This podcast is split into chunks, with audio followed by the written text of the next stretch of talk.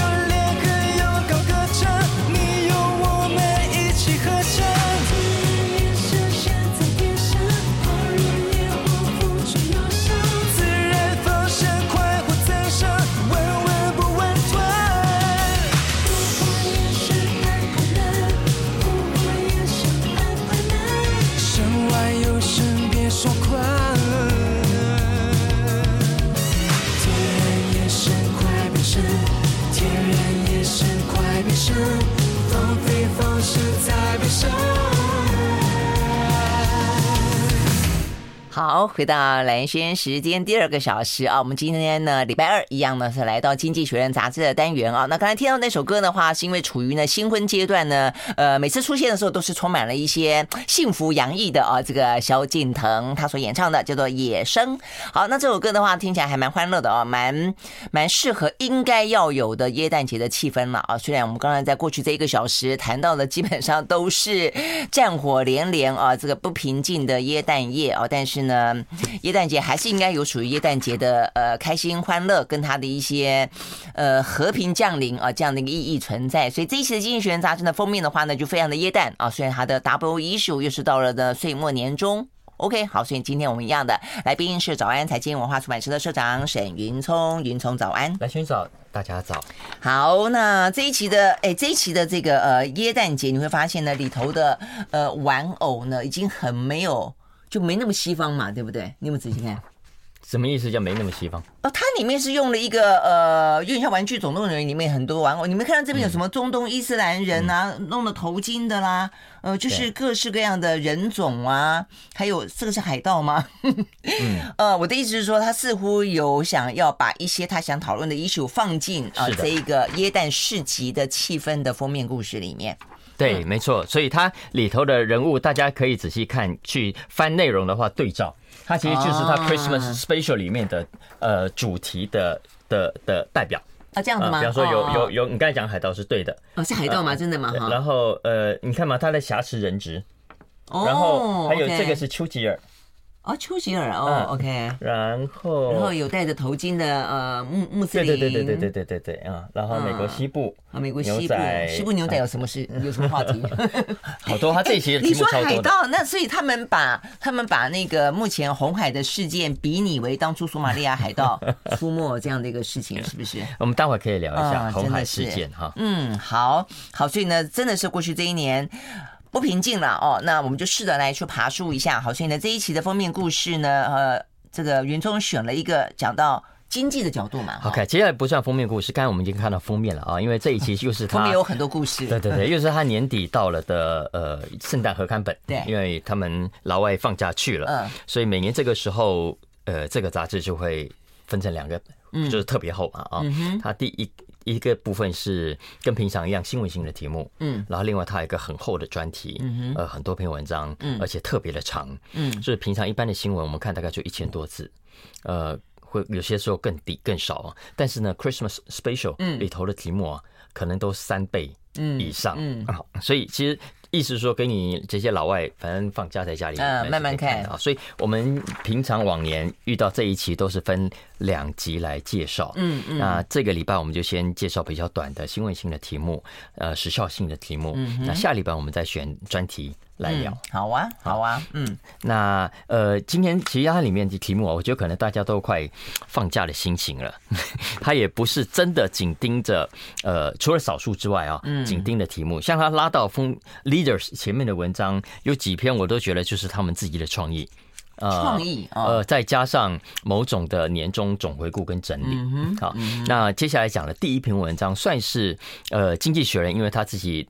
封他的招牌叫 The Economist，嗯，经济，呃呃，就是经济学家的意思啊。所以他呃，Leader 上的其中一篇重要的文章就是二零二三年是全球经济学家大翻车的一年。在某种程度倒过来嘲讽自己，因为不错不错，有反省的这个反省反思的能力。对对对对，他他其实有把过去这一年来他们自己曾经做过的预测跟研判，跟后来发展的状况去做比较。嗯哼，包括说，就算不是他们自己做了研究，而是别的经济学家来研究，但他们觉得有道理，呃，所以他们算是。不能叫共犯，叫做背书者，所以其实一样是灰头土脸啊。所以我觉得他呃蛮好玩的经济学人，呃，有点像这个二零二三忏悔录，跟大家说不好意思啊，我们过去的封面故事有些地方好像方向走偏了，过度乐观了，或者过度悲观了。哎，答案是过度悲观，对不对？哎，不是。有些过度乐乐观，有些过度悲观。没错，没错，没错。哈，我我们先讲他指的第一件事情，当然就是对全球二零二三年经济的预估。嗯，还记不记得去年差不多这个时候，呃，我们也曾经。预估二零二三年呃的经济的可能的走向，那当时大部分的全球经济学家，包括经济学人在内啊，其实大致两个方面。第一个，因为俄乌战争还不知道怎么办，然后紧接着马上冬天就要来了，所以想说啊，看起来欧洲跟美国会陷入衰退，因为从十十一月开始，去年十一月开始到十二月，美股、欧股就开始往下走了嘛啊，呃，所以原本当时经济学家对欧洲。美国的经济预估是不乐观的，嗯嗯，相反的，当时中国正准备要走向大解封，嗯，准备解封，所以还记不记得我很清楚，我在节目里面讲，经济学人呃讲的很简单，他说呢，中国二零二三年的经济会先蹲后跳，嗯哼，刚解封的第一季不好，嗯，但是二三四季呢会跳起来，我我印象很深啊，当时是这样子讲的。那现在还在蹲。好，结果我们我们今年的数字目 目前为止应该大致可以看得出来了啊。嗯。呃，结果正好相反。嗯。对。就欧美不是啊，因为去年那个时候它的通膨数字真的很吓人。呃，我记得英国吧。两位数字超过十，美国也对，那美国接近十哦，所以都是很严重的数数字，所以那个时候坦白讲有点难乐观的起来。倒是中国大陆的状况有点跌破眼镜。嗯哼，嗯嗯，你说二零二三还是二零？就是过去这一年，就是他照理来说，他应该要反弹嘛，但事实上真的反弹的。不怎么样，而且还碰到更大的问题，房地产啦、地方债务啦等等。嗯，中国经济当然是另外一个，我觉得需要花一整集的时间慢慢聊的哦。嗯、但以目前为止，《经济学人》对照呃一年来一年前的预估来看，算是翻车啊，这毫无疑问。因为第一个，我们看到了欧洲跟美国并没有陷入严重的衰退，而且虽然利率涨了，可是呢。呃，通膨竟然慢慢慢慢的嗯在改善啊，嗯，那当然最戏剧性的是美股，嗯，美国股市居然今年活跳跳，哎，居然是活跳跳的，嗯，反而是中国，就像刚刚兰萱讲的，你看，呃，房地产的阴影啊，呃呃，总体成长速度放慢啦，呃，还有很多的社会问题等等，所以这个其实是经济学人认为自己。跟很多的经济学家在二零二三年初，呃做的研判当中，呃。很不准确的一件事情，真的不错，他们蛮勇敢的，蛮诚实的哦。但是我相信他们一定有进一步去分析，为什么是什么原因让他们失准嘛？对不对？哈，这个背后的原因是为什么？包括呃，美国代表他们的这些利率跟货币的政策奏效了吗？呃，这个鲍尔是一个大功臣吗？那中国大陆的问题出在哪里呢？为什么房地产的问题不？不过他这个重点还是他说他接下来要讲的是。经济学家跟经济学人错的还不是只有这一项，还有很多、啊、真的还有很多吗？OK，好，我们休息了再回来继续说。I like 103, I like radio. 好，回到兰萱时间啊，那继续我们今天呢礼拜二《经济学人》杂志的单元，和沈云松来继续谈啊这个封面的 Double Issue 啊，因为他们现在过耶诞节了。好，那我刚刚讲到呢，这个二零二三年是经济学家啊，这个他们承认自己呢大翻车的一年啊，包括《经济学人》杂志也承认自己或或许哦有若干的呃报道的一些趋势方向有点失准啊。那最主要的刚刚讲到的是第一个呃美国欧美的状况，尤其美国啦，哦这个美国的呃这个经济显然的并没有硬着陆。啊，它是一个软着陆。那这个通膨目前看起来也真的是还不错哦，这个已经压到了百分之三点多了。那美股的话呢，下下叫。那另外的话呢，中国大陆的话呢，事实上呢，它先蹲后跳，但后来没有跳起来，那又是为什么？哎，对啊，为什么？其实他这篇文章接下来我们会讲，呃，他其实整理一下这一年来呃所新发表的论文，怎么样去推翻过去经济学家的普遍。理解跟认定的概念啊，嗯，呃，所以他其实最后是有有整理出一个结论，他是说，呃，经济学家虽然强调理性，但是其实经济学家也要承认自己也是人。再怎么理性的，都还是会犯错的。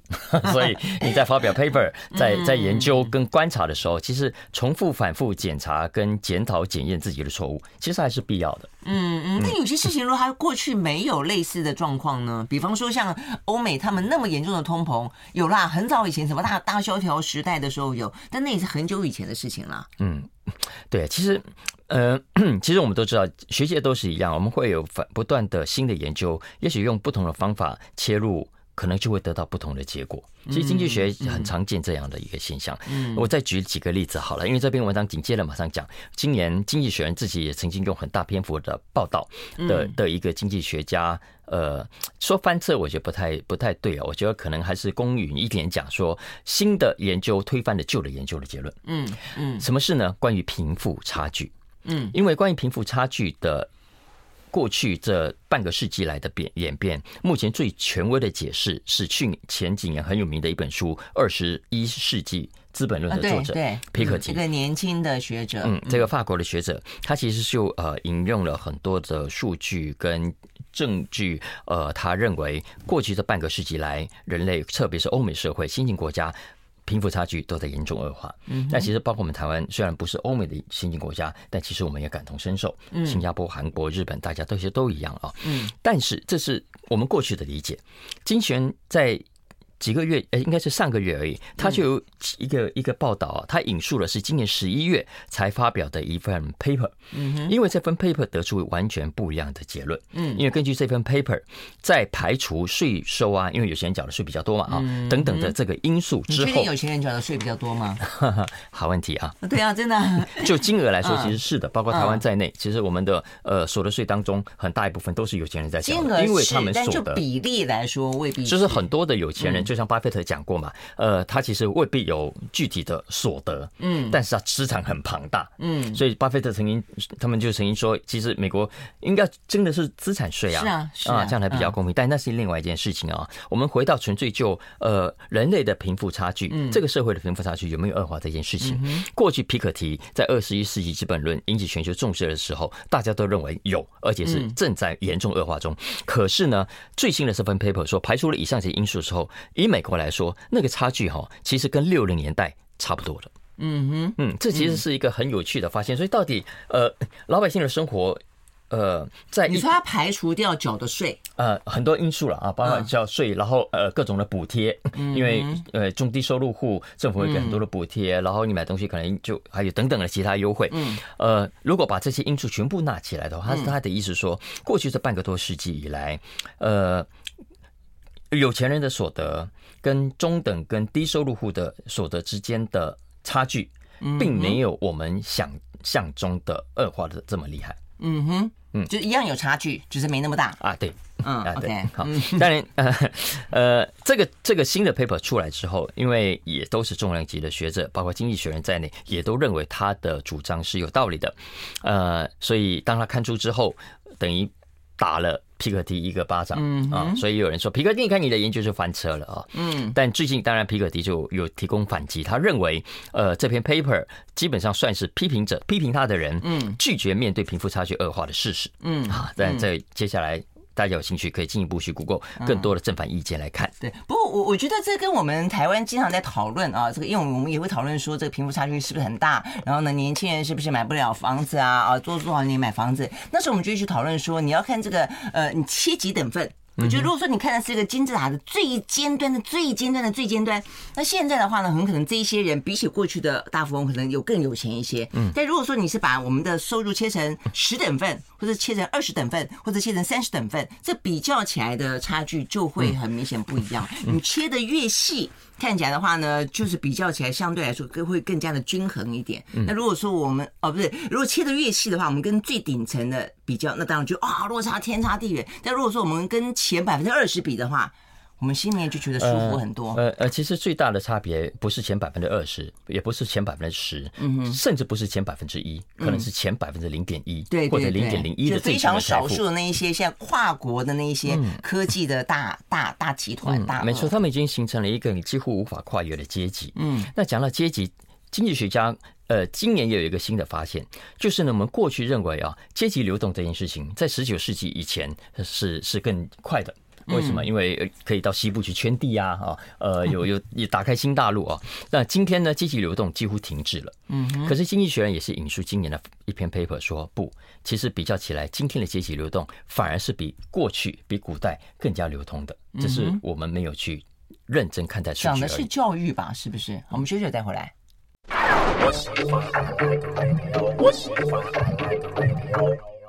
到蓝轩时间，继续和沈云聪来聊这一期的《经济学人》杂志啊。我们刚刚聊到了这个呢，Christmas Double Issue 当中呢，讲到在二零二呃二零二三年啊，这个《经济学人》杂志承认了啊，这个理性有它的未尽之处，可能在数据上，可能在方法上啊，可能总是会有一些呃差异，或者有一些呃新的推翻旧的啊等等的一个状况。所以结论是，哎，大家不要相信接下来的。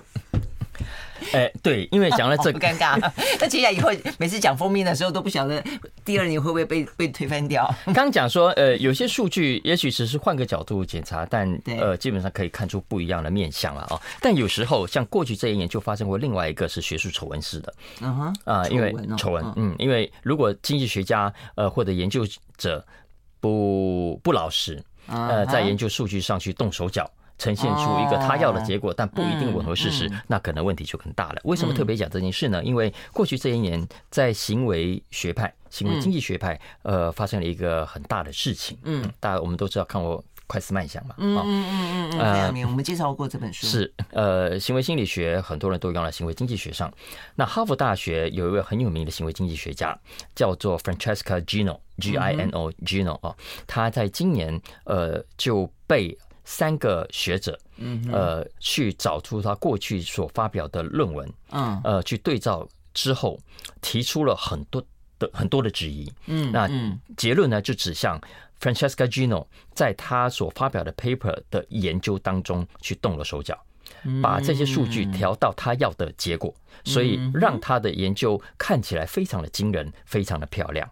哦，嗯，所以等于像这一次讲到几个，你刚刚讲都蛮知名的这个学者，他们的提出来的理论或提出来的结论，曾经引起过大家的广泛讨论，而且认定某种趋势跟现象，但事实上都发现，呃，有个，比方说哈佛大学这个教授他是造假数字的。那我们刚讲二十一世纪资本论那位法国的学者，他其实是有一些新的模型推论出来的结果是推翻他的说法的，所以就告诉我们说，还有一个是包括阶级流动的话题，嗯。嗯，他说呢比较。一八五零年到一九四零年代的研究发现啊，根据这个最新的发现，他说，因为当年只研究白人，啊哈，嗯，忽略了黑人，所以如果他调整了呃各种其他的误差之后，呃，这个新的呃麦勒大学的学者的研究就发现，其实今天的阶级流动是更加流动的，今天的阶级是更加流动的啊，嗯嗯，所以，所以我们今天其实也就是说，我们对于今当前社会很多问题的批评。我我觉得经济学人借由这个题目来告诉我们，也许我们有时候是过度悲观的，也许有人说我们采信了不正确的研究结论，嗯啊呃那个结论呃，所以经济他刚才他他是怎么分析？他是说，或许最后经济学家呃虽然翻车，但还是要感到开心。因为至少以上的这些结论，你看，呃，贫富差距没有想象中那么坏，然后这个这个阶级流动也没有原本想象这么这么僵固，所以世界没有你想象的这么啊对，然后欧美经济也比原本预估的要来好，再加上有学者踢爆被踢爆，这也是好事啊，哈，嗯，所以意思是说，啊，好好坏坏都是一体的两面呐。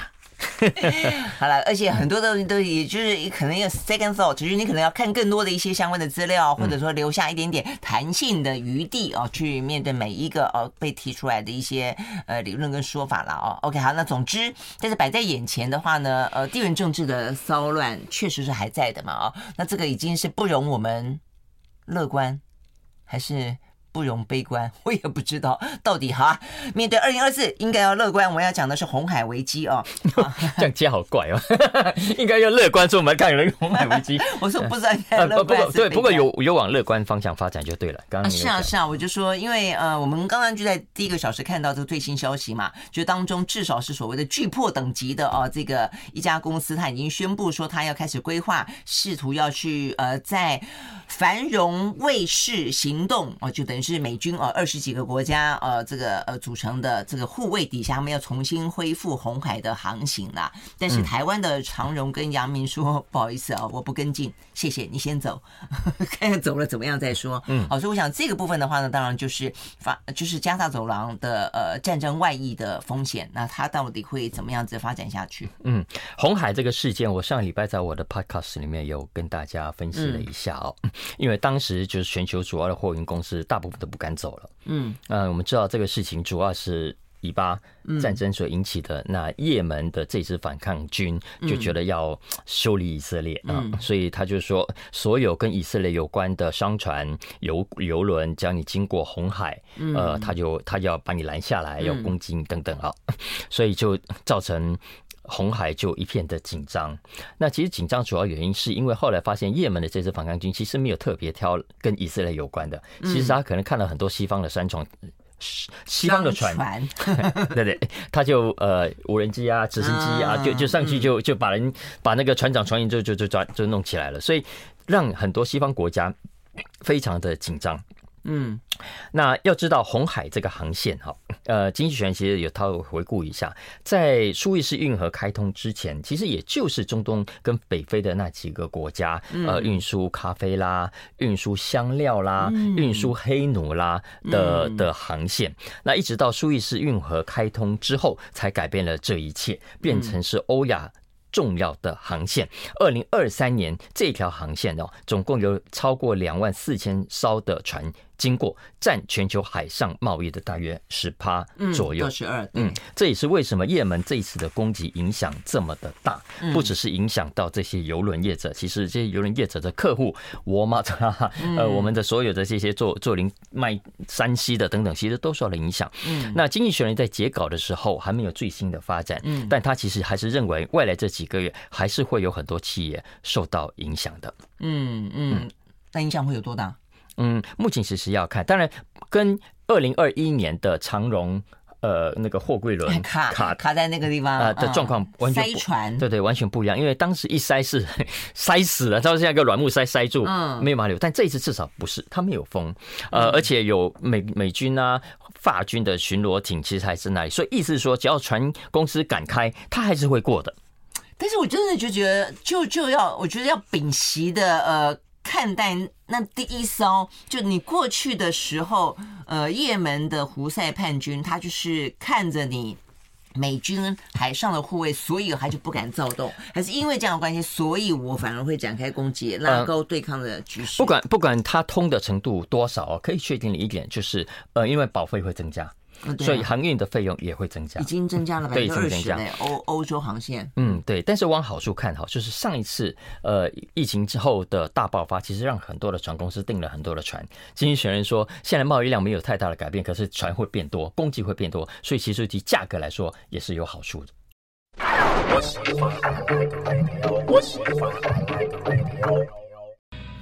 回到蓝轩时间，继续和呃这个沈云聪来聊这一期的《经济学人》杂志哦。所以刚刚讲到这个红海的危机冲击了全球的货运市场啊。那在今，我觉得今天这个讯息上是一个新的讯息了啊。所以接下来的话呢，就看他们第一批的船只什么时候要过红海。那过红海的那一天，到底呢？这个以美国为首的二十多个国家所组成的海上的护卫队，以及也门的胡塞叛军，会如何的看待这个过去的那一艘船只？我觉得其他的。的啊，这个呃，船公司会比较心里面有谱啦，就到底接下来要怎么样啊？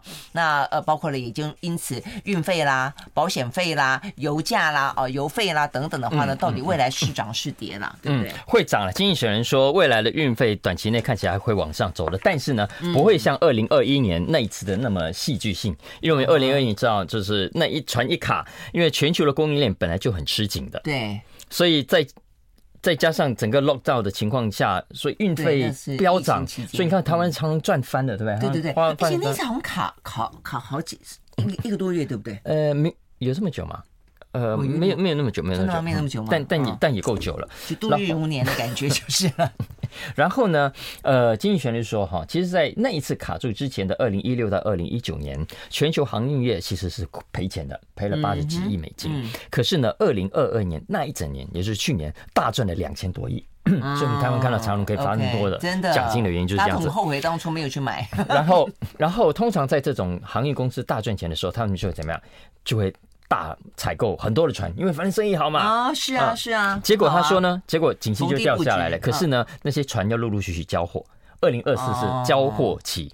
所以经济学人说哈，如果二零二四年的需求继续的持平，但是呢，这些船队哈会会继续的扩增。他说今年已经增加了百分之九，明年还会再扩增百分之十一。所以在这种供给增加的情况底下，呃，所以回到刚刚讲的这个航运的运费，它会涨，但是呢，也会有下。调的压力哦，因为否则的话就无货可运，大家去抢这个货来让自己的新的船 可以运嘛哈。对，所以其实今年二零二三年到目前为止，全球航运业呃的营收获利啊，其实衰退了八成啊，所以比去年少赚了非常非常非常多。那未来预估可能在这种情况下也不会太好。嗯嗯，好不好？所以这个是红海事件进一步给航运公司带来的影响。嗯，所以可能显然就未来会有一些波动就是了哦，要继续观察。好，那接下来要另外要谈谈一个话题哦，也是呢，我们在讲到呢岁末年终的时候，呃，如果要展望二零二四，一定会提到的有关于呢地缘政治当中一个最大的风险之一，就是美国的总统大选。好，所以呢，呃，现在目前的声势。嗯、呃，我看这个拜登这个年蛮不好过的，嗯，因为他就在，尤其是最近这一一个多月时间的民调，就是就是很明显被川普超车，而且不只是超过一个而已，就是呃不同的民调都显现出来，就是川普开始领先他，那。呃，OK，所以对拜登来说的话呢，他流失的选民真的是，嗯、真的是对他来说是敲醒了很大的警钟啦。我觉得、这、是全面性的，全面性的。对对对，没错。因为因为比方说，先前我们就讲到说，就逐一来看，过去的话呢，因为呃，民主党比较向来的就是呢，鼓励呃，就是开放的态度去包容移民，然后呢，呃，文化的大熔炉。那所以的话呢，通常那种什么非洲裔啦、拉美裔啦，都是支持他们的。亚洲裔也是比较支持民主党，不过有钱的亚洲裔是支持共和党啦，就一般的亚洲裔是支持。呃，就是少数族裔都比较支持民主党，但是哦，这个先前就很明显的看到拉美裔的人哦，他们就已经对于呃这个拜登呃这个就是不支持了。那这个最新要讲到的是，连年轻人，年轻人通常都是比较有梦的啊，总觉得民主党的理想比较接近于他们热血沸腾的那个青春，但现在看起来，嗯，也未必。嗯，关于接下来美国大选，拜登跟川普之间的消长跟他们的支持度的变化，呃。大家会看到很多的分析。这一期《经济学人》只特别锁定一一个焦点而已，这个焦点就是年轻人。嗯，为什么特别锁定年轻人呢？因为在美国政治啊，过去传统上，年轻人一直是民主党的大票仓。嗯，，OK，，从一九八八年以来，没有任何一位共和党总统候选人，在得票率方面，三十岁以下的年轻人的得得票率方面超过民主党。嗯哼，OK，所以这是过去民主党的强项，就像你刚刚讲的，在少数主义的部分，过去也一直是民主党的强项。对啊。可是呢，在年轻人的这一块板块啊，经济学人说，今年这个二零二四年的选举看起来出现了大逆转，大逆转。二零二二年哈，拜登在年轻人三十十八到二十九岁这个年龄层就可以投票，但是还不到三十岁，十八到二十九岁这个年龄层，拜登的得票率是百分之五十九，川普是百分之三十五，所以拜登一如过往。的传统是大幅领先，可是呢，根据二零二三年今年最新的统计啊，川普反倒超车，嗯，获得十八到二十九岁年轻人百分之四十九的支持，嗯哼，拜登只拿十个百分点，是拜登也只有百分之四十三，掉了十六个百分点，哦，掉了更多，嗯。哦，所以有部分转完转为观望，嗯，那为什么？好问题啊！所以当然，呃，他们有分析，包括拜登的整个老态，呃，没有魅力等等，其实都呃都是原因。嗯，当然，呃，哈佛有一个叫年轻 Youth Poll 哦，年轻民调，呃，选民的民调，针对三十岁以下的族群，嗯，其实对两个人的信任度都是很低的。嗯，不过很有趣的是，呃，他们认为在有些议题上。拜登的确还是强项，气候暖化啦、堕胎啦、枪支暴力啦、民主制度的维护等等。拜登看起来可以做的比较好，但是在美国人更多美国人关心的国家安全啦、经济啦、以巴战争啦、犯罪啦、移民问题啦等等，对工人阶级的照顾，甚至都认为川普会做的比较好。呃，拜登年轻人的流失，我前几天看看了一个相关的美国的媒体报道，他们特别提到说，确实以哈啊，以哈这个部分让他们觉得美国的政府拜登决定力挺以色列。呃，导致了这个呃，白加沙走廊呃那么多的无辜百姓的呃这个受难，他们事实上是很很很感冒的了。所以你看校园里面很多的一些成情抗议嘛，不是还导致了这个校长下台吗？嗯，没错啊。所以拜登哈他的这个感觉比较没有魅力，比较平淡。老实说，在二零二零年那次选举反而是他的优势。对年轻人来说，觉得相较于他前任的川普的张牙舞爪，拜登其实反而让人家放安心。可是呢，在这次二零二四年的选举都。倒过来，又倒过来了，就就就变成是很多事情看起来不在他掌控之内耶。是哈，要选两个老爷爷其中一。I like 103, I like radio. 回到蓝轩时间，继续和沈云聪来聊这一期的《经济学人》杂志啊。所以我们刚刚聊到的话呢，呃，在这个呃 W issue 里面，不可避免的还是谈到了美国的总统大选哦，因为非常的攸关重大了啊。呃，如果说是川普上啊，这个拜登下，那这对于整个的，尤其是呃过去川普当过四年嘛，我们就非常清楚知道他在这个国际的呃舞台上面，他是极非常呃用一个比较对抗的，而且是一个呃很内缩的哦，就是一个单极，然后呢锁国比较是自我中心的。那么一个呃一个外交政策了，所以我想全球的呃这个国际政治会因此而受到影响。所以我们刚才讲到说，所以为什么大家会关注我这个拜登的状况是不是呢？呃，那么的嗯嗯，因为年轻族群的投票倾向，就长远来说是很重要的，因为啊。他们余是余命最长嘛，哈，所以未来对政治的影响也会很大。不过呢，以当下这个阶段来说，其实呃，在所有的民调当中，年轻选民的这一块啊，在基本统计方法上是要有所保留的，因为通常这个族群的样本占比是小的，嗯，也就是说它的误差可能性也比较大，嗯哼。但无论如何，呃，拜登在民调中落后是事实，嗯嗯嗯。那其实回过头来，我们刚刚讲是一般的民调。我们刚刚讲到 Harvard Youth Poll 哦，就哈佛的年轻选民民调当中，其实呃，拜登还是领先的，啊，拜登还是小幅领先的。嗯，那但是经济学人就是说，问题是你如果仔细看，你会发现拜登的领先还是要回过头感谢川普。为什么呢？因为支持拜登的人当中，这些年轻人当中有百分之六十九不是因为喜欢拜登，而是因为讨厌川普。六十九啊，对。但是相反的哦，川普的支持者当中有百分之六十五。很高的比例就是喜欢川普，就是忠对，甚至是对他 royal 对他忠诚。哇，所以这个个人魅力实在是很重要的一件事情。对，因为经济学人就是说啊，那个我们刚不是说吗？呃，现这很多事情大家觉得他控制不了。以以乌以巴战争啊，俄乌战争等等，嗯，所以经济人说，这就是拜登目前为止最大的问题啊，因为看起来很多事情都不是他掌控范围之内。这么惨一个总统，好像对，包括你看他讲话哦，要幕僚教他，呃，这个也要告诉他什么，然后他自己自发性的又常会出错，会翻车，会讲错话等等啊，所以然后让人家很不放心，对，好，你看布林肯就一直要臭眉头那样，对对，都要坐在底下这个提点他一下或干嘛的，嗯，呃，不过你这样讲，我也想到，你看台湾也是一样，台湾我觉得。这个两党也值得警惕，因为台湾的年轻选民在这一次选举当中，目前看起来虽然有非常多纷乱的民调数字，但至少有一体的一个趋势，就是年轻人确实支支持柯文哲的，或者他至少不支持蓝绿。我觉得这对于蓝绿的呃政的政党来说，我们这两个政党都已经在台湾曾经长期执政过了。我觉得真的是让年轻人看不到希望这件事情，或者让年轻人觉得不满这件事情是很摆明的。而且年轻人代表的是我们的未来嘛，对不对？嗯嗯。OK，好，所以呢这个部分的话呢，呃。也是啊，这个台湾的年轻选民在这一场选举当中，也是一个至乎关键的呃所在了啊。只是我想，就像是在分析美国的一样，它比较会有呃流动性，今天明天的态度可能不一样。再来还有投票，投不投票也是另外一个关键啊。我想对台湾来说也是一样。好，那最后一个话题的话呢，很有趣的一个话题啊，这个是讲法国女人啊，法国女人一般的印象都是诶娇娇小小的哦，但是呢优雅。然后呢，很自信啊！但他这边讲到说，一半的法国女人呢，穿上高跟鞋不再会走路了，对啊，怎么回事？那这最后一点时间，我们聊个轻松的话题啊。呃，法国向来都是欧洲的时尚之都嘛，是啊。然后法国女人就很漂亮，哎，摇曳生姿，对不对？气质也很好。然后呃，有一个法国的设计师还曾经这一款一款很有名的高跟鞋，鞋跟十公分长。哇哦，那么高，然后呃，而且卖很贵哦，而且所以所以很很有名，受很受欢迎。嗯，那要知道呃，要把鞋跟撑得那么高，而且要很漂亮，要很细，呃，要够坚固才行。哦，那当然啊，对不对？所以其实又又研发出很多的呃牢，让它更牢固的技术，OK，等等啊。嗯，好，所以这是过去。